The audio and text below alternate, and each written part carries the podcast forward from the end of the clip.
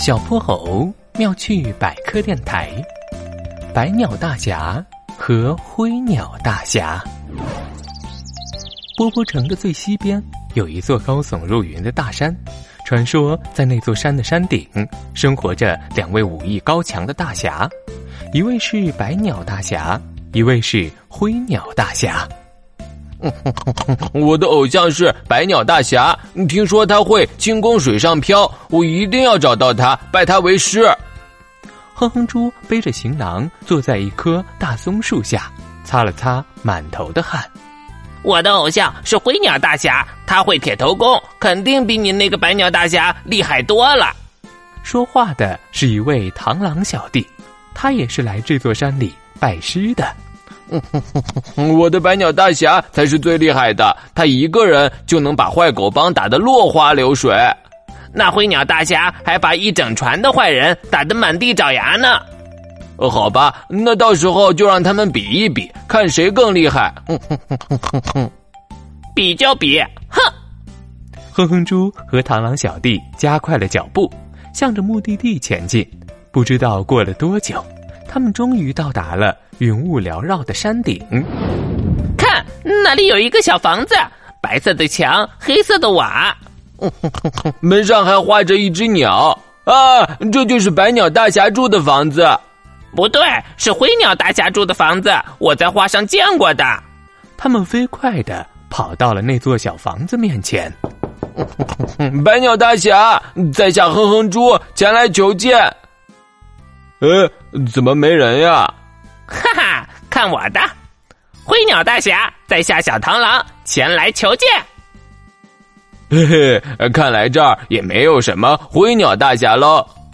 哼哼猪话音刚落，嘎吱，那扇木门缓缓的打开了，门后面是一个院子。啊。院子中央的一棵大梨树下，传来了一阵响亮的呼噜声。他们屏住呼吸，紧张的靠近。只见一位鸟先生躺在一张竹椅上，脸上盖着一顶大大的斗笠。啊，真的是灰鸟大侠！画上的他就戴着这样的斗笠。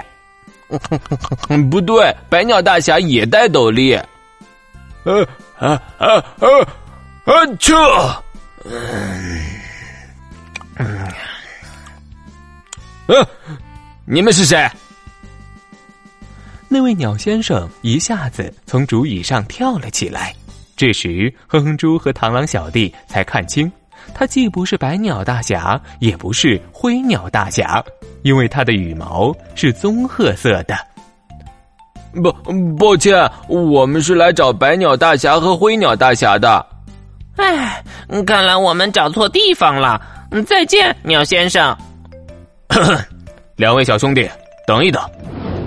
说话间，那位鸟先生呼啦一下飞上了天，他单脚站立在尖尖的屋檐上，一只手扶正了那顶宽宽大大的斗笠。啊，大侠！没错，我就是传说中的百鸟大侠，呵 呵和灰鸟大侠。可是你的羽毛既不是白色，也不是灰色，嘿嘿，那是因为我是一只雷鸟。我们雷鸟在冬天的时候会换上白色的羽毛，夏天的时候会换上灰色的羽毛。现在是春天，所以我的羽毛是棕褐色，这是为了融入环境色，不让敌人发现。哦，我明白了。所以，当人们在冬天见到你时，你就是白鸟大侠；夏天就是灰鸟大侠。没错，不过你们可别再叫我大侠了，因为我根本就不会武功。什么？可是他们说你会铁头功哎。呃，这个，有一年夏天，我确实用脑袋替一位兔子小妹挡住了从天而降的花盆。不过我的头可是因此肿了好几个月呢，啊，那轻风水上漂呢？哈哈哈哈那是冬天，我确实从湖里救起了一位花栗鼠小弟。不过我可是一只鸟啊，在水上飞行算什么？对哦，所以那些传说都是大家编出来的。啊，当然当然，二位小兄弟，你们赶紧下山去吧，一会儿天就黑了。雷鸟先生又飞回到了竹椅上，用宽大的斗笠盖住了脸，呼呼大睡起来。哼哼猪和螳螂小弟轻轻关上门，走上了下山的路。唉，真是白费功夫，原来根本就没有什么大侠。不对，雷鸟先生救了兔子小妹和花栗鼠小弟，他是一位真正的大侠。所有做好事的人都是大侠。